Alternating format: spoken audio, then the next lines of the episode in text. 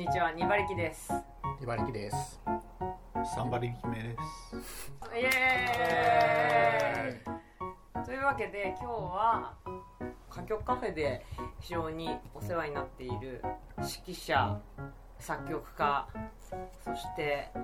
チェンバリストである根本拓也さんをお迎えしております。よろしくお願いします。よろしくお願いします。でえっと、まず最初に根本さんに改めまして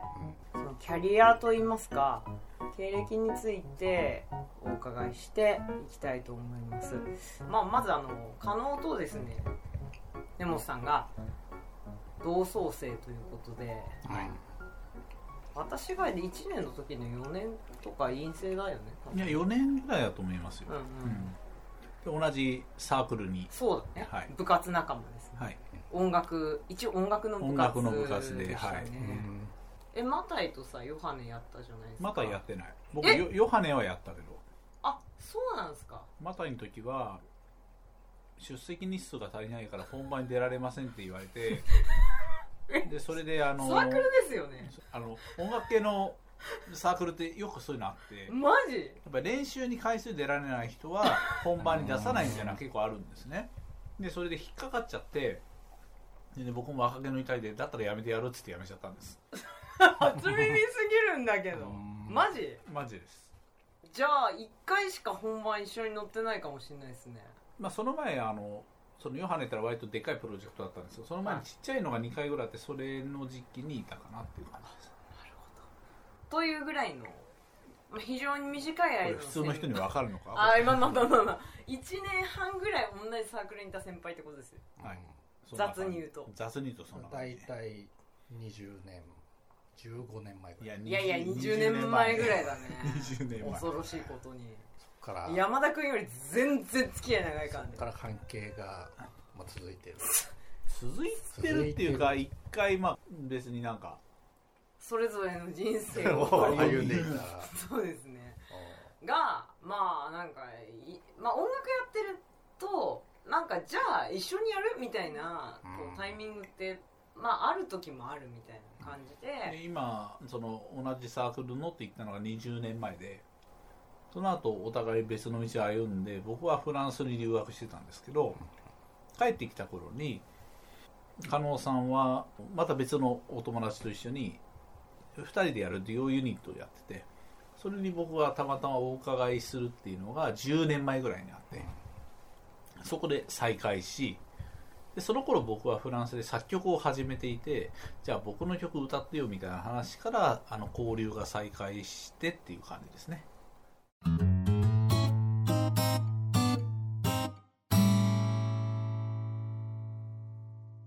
そもそもなんですけど、はい指揮家でしたよね。そうです。指揮を大学で勉強したんですけどフランスではそのチェンバリストってさっきご紹介いただいたそのピアノの祖先の楽器をやって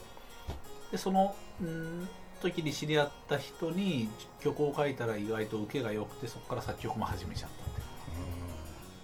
その後の仕事がどういうふうに推移してるんですか？まあとにかく留学してそのチェンバロって楽器やったんですけど、うんうんまあ、やっぱりそのアジア人が EU 圏内で仕事をするのが、まあ、そもそもハードルが結構高いっていうのとチェンバロっていうのはそんなになんていうかオーケストラのバイオリンとかと違って、うん。そんなに人数がいらない楽器なので、うんうんまあ、なかなかこれであの自活していくのは難しいなと思って帰国するってところでもともとの式の方にちょっと一回戻って今はオペラを中心にいろんな新国立劇場とか、うんいろんな劇場のオペラ公演にスタッフで入ってっていうのが、まあ、割となりわいの中心ですね。指揮で戻ってるっておっしゃってはい。やってるのコレペティに近いいや、いろんなことやりあます。そうなんですか？オペラって例えばあのピアノ弾いたりチェンバロ弾いたりして伴奏することもあれば、うん。指揮者が同時に複数名同時中継で一緒にやってることってのがあって。ああありますねそう本番中ね。オーケストラを振ってる指揮者の裏で、舞台裏で別動隊が演奏してる時にそれをテレビモニターを見ながら一緒にシンクロして指揮したりとか。分業でやってたりするので、うん。いつも、まあ、少なくとも3人多い時は5人ぐらいのチームでやってるんですね指揮者が。指揮者がいっぱいいるので気持ち悪い5です人って多いですね。5人はね最近減ったけどでも3人ぐらいはまあ普通かな、でそれぞれ役割分担をして、例えば、まあ、実際に真ん中でその名前が出てし振ってる人舞台裏で振ってる人、うんうん。あとは、えー振らないんだけど、うん。客席の後ろで常にバランスを聞いてる人あのオペラって見たことある方はご存知かもしれないですけどミュージカルと違ってマイクをつけないので、うんそれなりに手加減しないと声聞こえなくなっちゃうんですよ、うん。そのそれなりの手加減の具合っていうのはやっぱり指揮者自体には分かんないことが多いので、うん。もう一人後ろでそれをチェックする係みたいなのが必うんうん要だったりす。る、あとはそのうん割と経験のない若手だったり新人さんとかは、うんその指揮者の後ろでひたすら指揮者がブツブツつぶやくそのダメ出しって僕らは呼ぶんですけども、うんここ言っといてみたいなのをひたすらメモするみたいな。うんうん。そういうのからスタートっていう感じでそういうのそういうの20代初めの時は大体そういうことやってましたね。へ大体3人か4人でチーム組むのが、まあ、理想形なんですね。えうんうん。だからあの必ずしもそれは人を入れられないこともあるんですけど、うんうんその中で例えばちょっと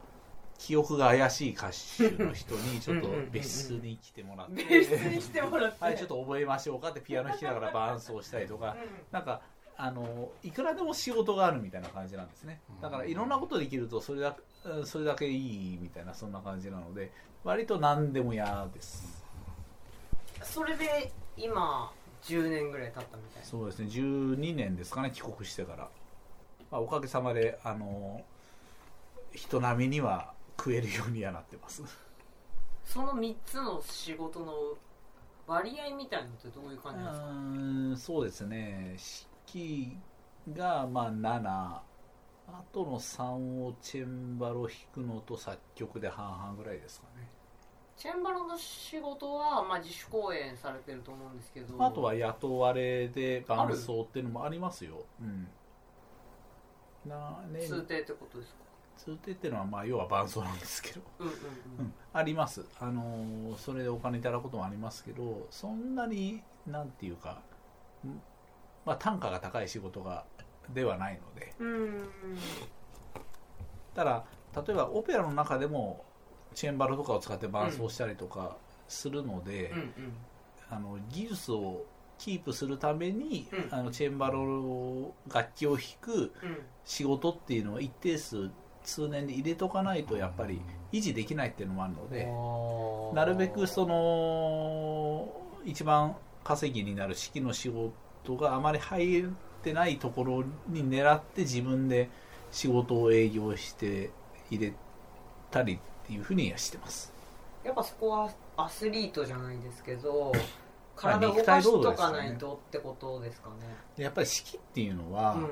皆さん指揮者に対してどういうそのなんていうんですかねイメージ持ってらっしゃるかわかんないんですけど基本腕動かしてるだけなので。ここはねあの全くわ私はちょっとまあ根本さんと同窓生なんだけど、うん。全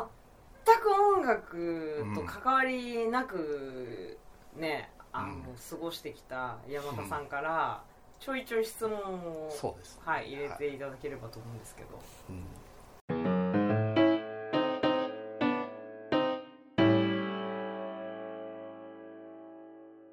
そもそも指揮者が何をしているんだろう、はい。みたいなすごい率直に言うと。まあそれ大事。まあそれすごいねあの、うん。競技なのか講義なのかみたいなところあるんですけど、はいすごい狭いところで言うと一番はえっ、と時間のコントロール。はい。音楽ってほら表紙ってあるじゃないですか、はい。だからあの、はい、このスピードでみんな演奏してください、はい。はい、あのずれないでください。みたいなところの目印になるっていうのが、まあ、一番原始的な仕事ですよね、でその次にもともと指揮者っていうのがいたわけじゃないんですよ歴史的には。うんコンサートマスターって言われてるオーケストラの一番前でピバイオリン弾いてる人とか、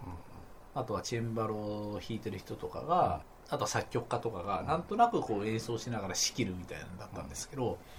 ある時期からオーケストラがどんどん大きくなってきてちょっと誰か聴きながら自分は音出さずに聴ける人いた方がいいよねみたいな感じになってきたとこがあるんですよね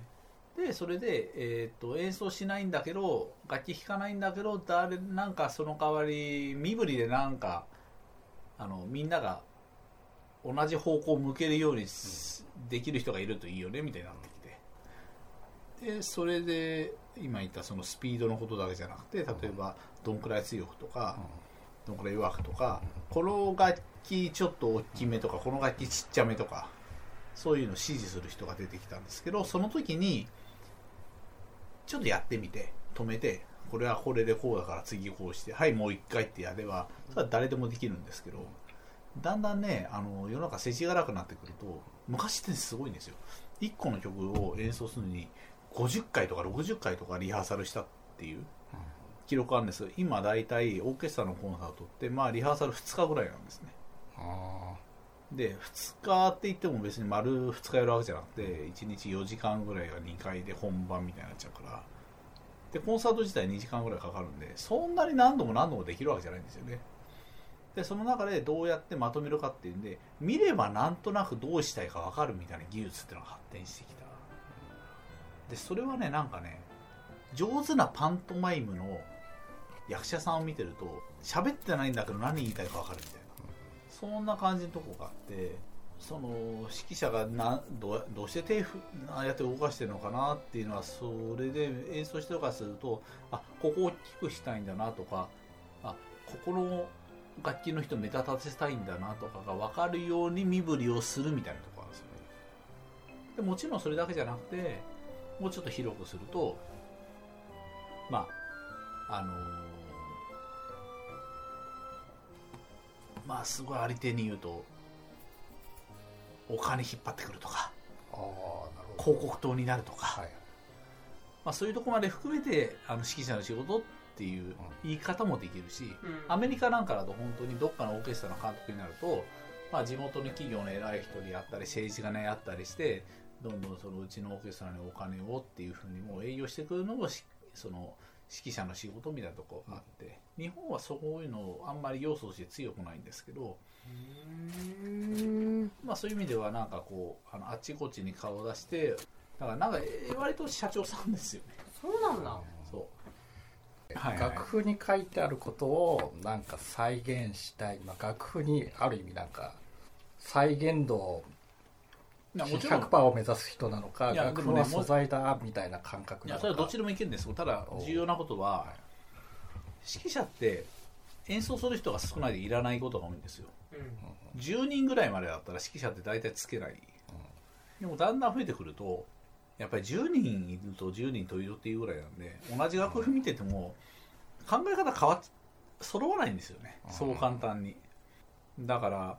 やっぱりあのいろいろ思うところはあるにせよ誰かがまとめるみたいになってくる。